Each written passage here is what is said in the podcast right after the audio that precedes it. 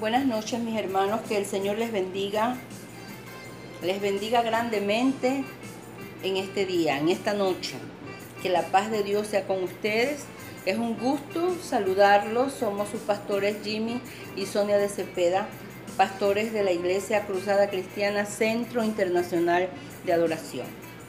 Este, quisiera hacer público el agradecimiento al Señor por los favores recibidos por oraciones contestadas, por enfermos sanados, por trabajos adquiridos, puertas que se cerraron, puertas que se abrieron nuevas de trabajo. Así que damos gracias a Dios por su fidelidad.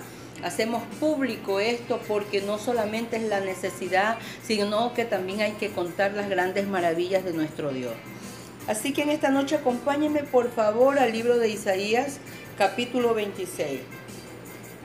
Libro de Isaías capítulo 26. Vamos a leer dos textos, el 3 y el 4.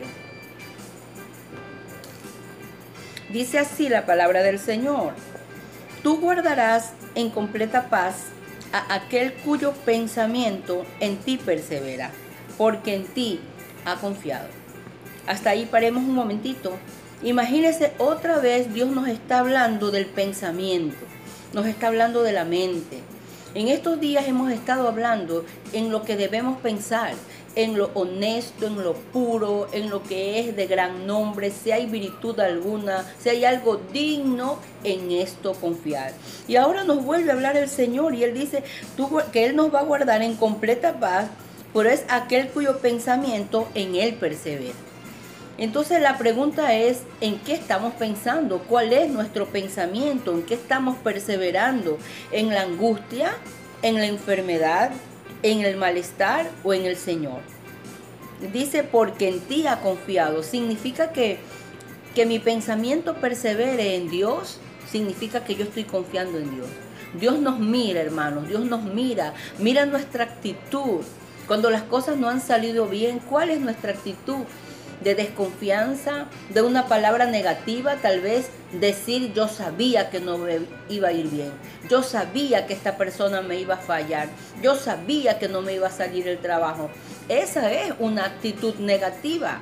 Esas son falsas confesiones negativas que no ayudan a la fe.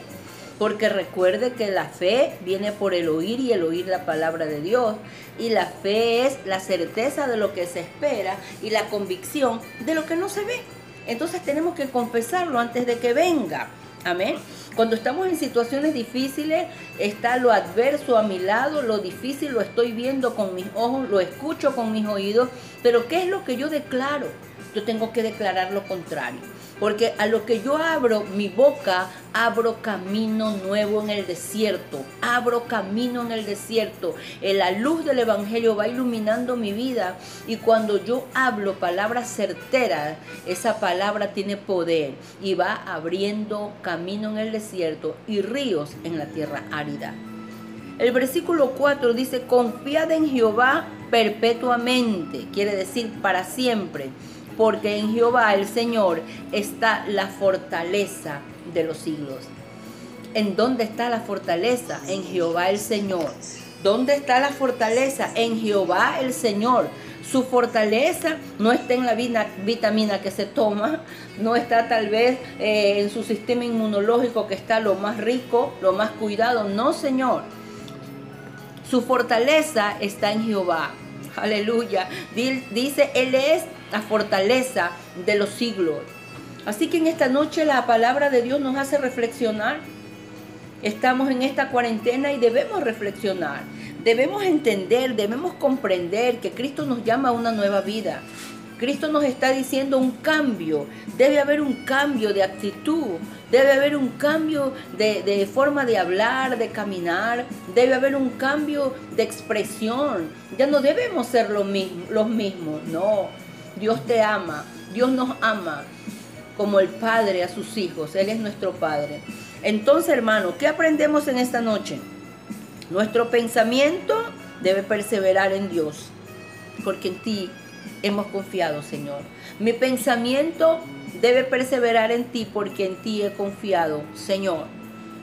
Y decretar que este es el día que hizo Jehová cada mañana que te levantes. Decreta, este es el día que hizo Jehová, yo me gozaré y me alegraré en él. Lo hizo para mí. Este día lo hizo para mí y yo me gozaré y me alegraré en él. Aleluya. Qué bueno es ponerse en la mañana una palabra positiva, una palabra de fe que abre caminos, que hace surcos nuevos en tu soledad. Aleluya. Y nos podemos levantar y nuestra fe va a ser fortalecida por intermedio de lo que yo hablo. Dice, confiad en Jehová perpetuamente, porque en Jehová el Señor está la fortaleza de los siglos. Bendito sea el nombre del Señor. Entonces, mis hermanos amados, Mantenga sus pensamientos en el Señor, su confianza en el Señor y el gran poder de Dios, aleluya, estará con nosotros. No importa lo que nos rodea, no importa lo que nos rodea. ¿Desea paz usted? Mantenga su pensamiento y su confianza en Dios. Aleluya. Te invito a que te arrodilles en esta noche. Tenemos algunos nombres aquí para orar. Oraremos por alguna personas que están enfermas y otras que están pidiendo trabajo. Señor, gracias te damos en esta noche por tu bondad y tu inmensa misericordia. Gracias porque tú eres nuestra paz. Gracias porque eres nuestra confianza. No importa la adversidad del tiempo, no importa la adversidad del día. Si tú estás con nosotros, ¿quién contra nosotros? Señor, te damos gracias por los alimentos del día de hoy. Gracias por mi familia, por los que están en mi casa, con quien estoy viviendo y conviviendo.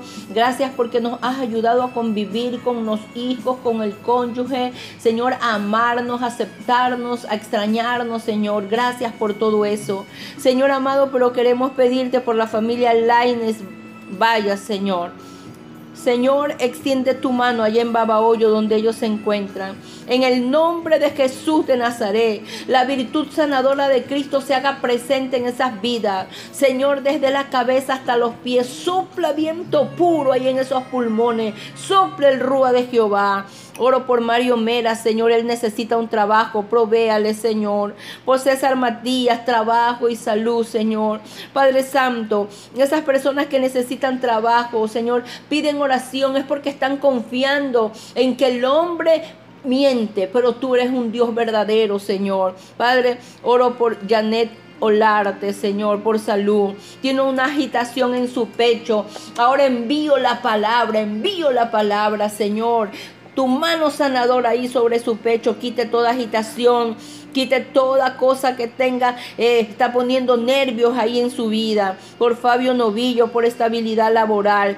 Enséñale, Señor, enséñale a él a confiar plenamente en ti y que todo temor se vaya. Por Cecilia Pincay, salud.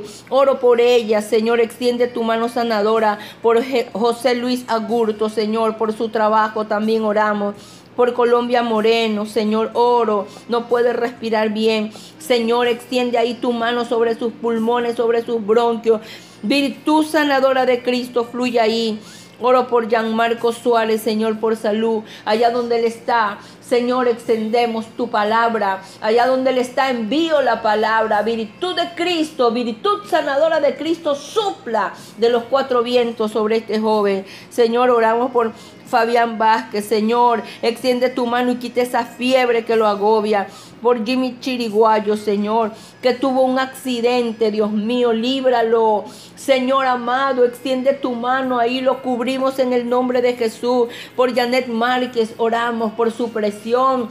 Señor amado, estabilice esa presión, estabilice en el nombre de Jesús, que nada ni nadie, Señor amado, arrebate lo que tú tienes para ella. La cubrimos con la sangre de Cristo, desde aquí enviamos la palabra para ella y para su hija también, para Gemita. La bendecimos, la cubrimos, Señor. Declaramos que lo que tú tienes para Gema, para Yané, nadie lo arrebatará. Aleluya. Se hará tu voluntad, Señor. Por Gustavo Torres, Señor allá en Colombia, oramos por él. Gracias porque tú estás poniendo tu mano. Gracias porque él está mejorando. Gracias Señor. La salud completa te pedimos para él, Señor. Y todos los que están escuchando este audio, los bendigo. Que ellos puedan dormir en paz poniendo su confianza en Dios. Gracias te damos en el nombre de Jesús. Amén. En el Evangelio de San Marcos, en el capítulo 10, del verso 6 al 9, dice, pero desde el comienzo de la creación, Dios los hizo varón y hembra. Por esta razón dejará el hombre a su padre y a su madre y se unirá a su mujer, y los dos vendrán a ser una sola carne hasta el punto de que ya no son dos, sino una sola carne. Por lo tanto, lo que Dios unió, que no lo separe el hombre. La familia, amados hermanos, tiene su origen en Dios desde el estado de inocencia. El hogar o la familia es antes que la escuela, que la iglesia, que el Estado. De ahí es que no depende del hogar, sino depende de todo lo que el Señor creó. Hombres santos como Noé, Job, David, Pedro, inclusive de los discípulos fueron casados. Jesús dignificó y santificó un matrimonio en las bodas de Caná de Galilea. El apóstol Pablo mismo compara a la familia o al matrimonio con respecto de la relación que hay entre Cristo y la iglesia. El origen de la familia tiene en el principio de la creación. Ahí nace el hogar, ahí nace la familia. Fue la obra predilecta y perfecta del Trino Dios, Padre, Hijo y Espíritu Santo. Y fueron creados, dice desde el principio, varón y hembra y siendo de origen divino, escapa de lo común y se eleva a lo más sublime. Por lo tanto, es importante que tú conozcas cuál es el concepto de Dios y el origen de la familia a los ojos de Dios. Para el Señor y para ti, dentro de tu matrimonio, dentro de tu familia, no deben haber intereses creados, personales o egoístas.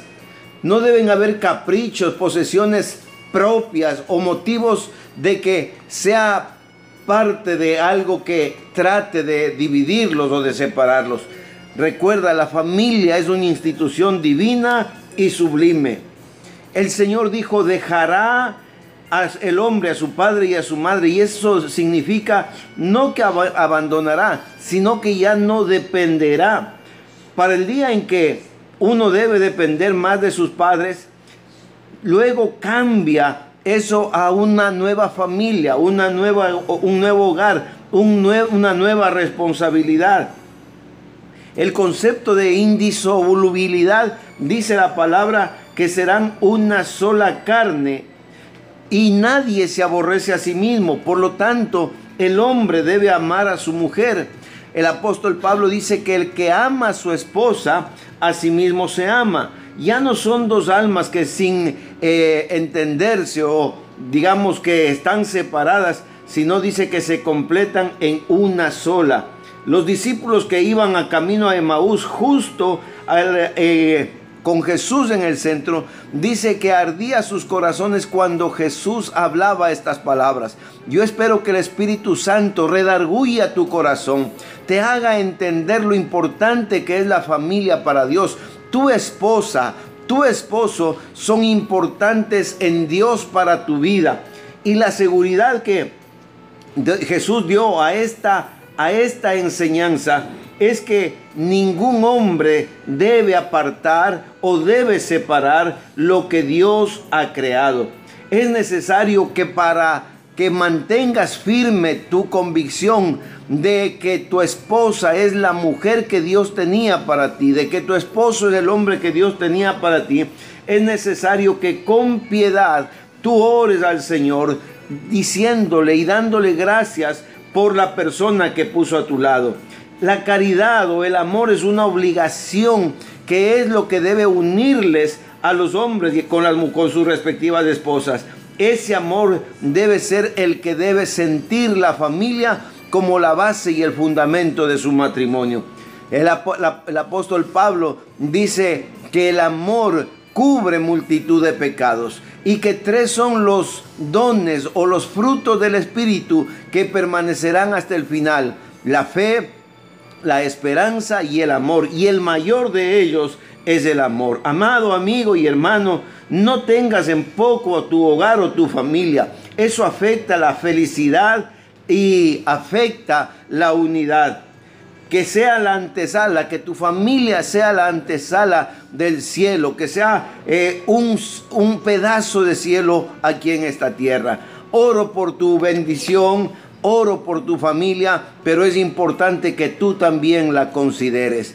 Si has perdido tu familia, si estás a punto de, de romper tu matrimonio, pídele perdón a Dios y vuélvete a Él. Padre, en el nombre de Jesús, bendigo esas personas que en esta hora, Señor, reconocen su error, su pecado, pero a la luz de tu palabra, Señor, piden perdón y quieren, Señor, volver a empezar. Dales la dirección divina, dales tu ayuda poderosa y guárdalos en tu verdad. Tu palabra es verdad.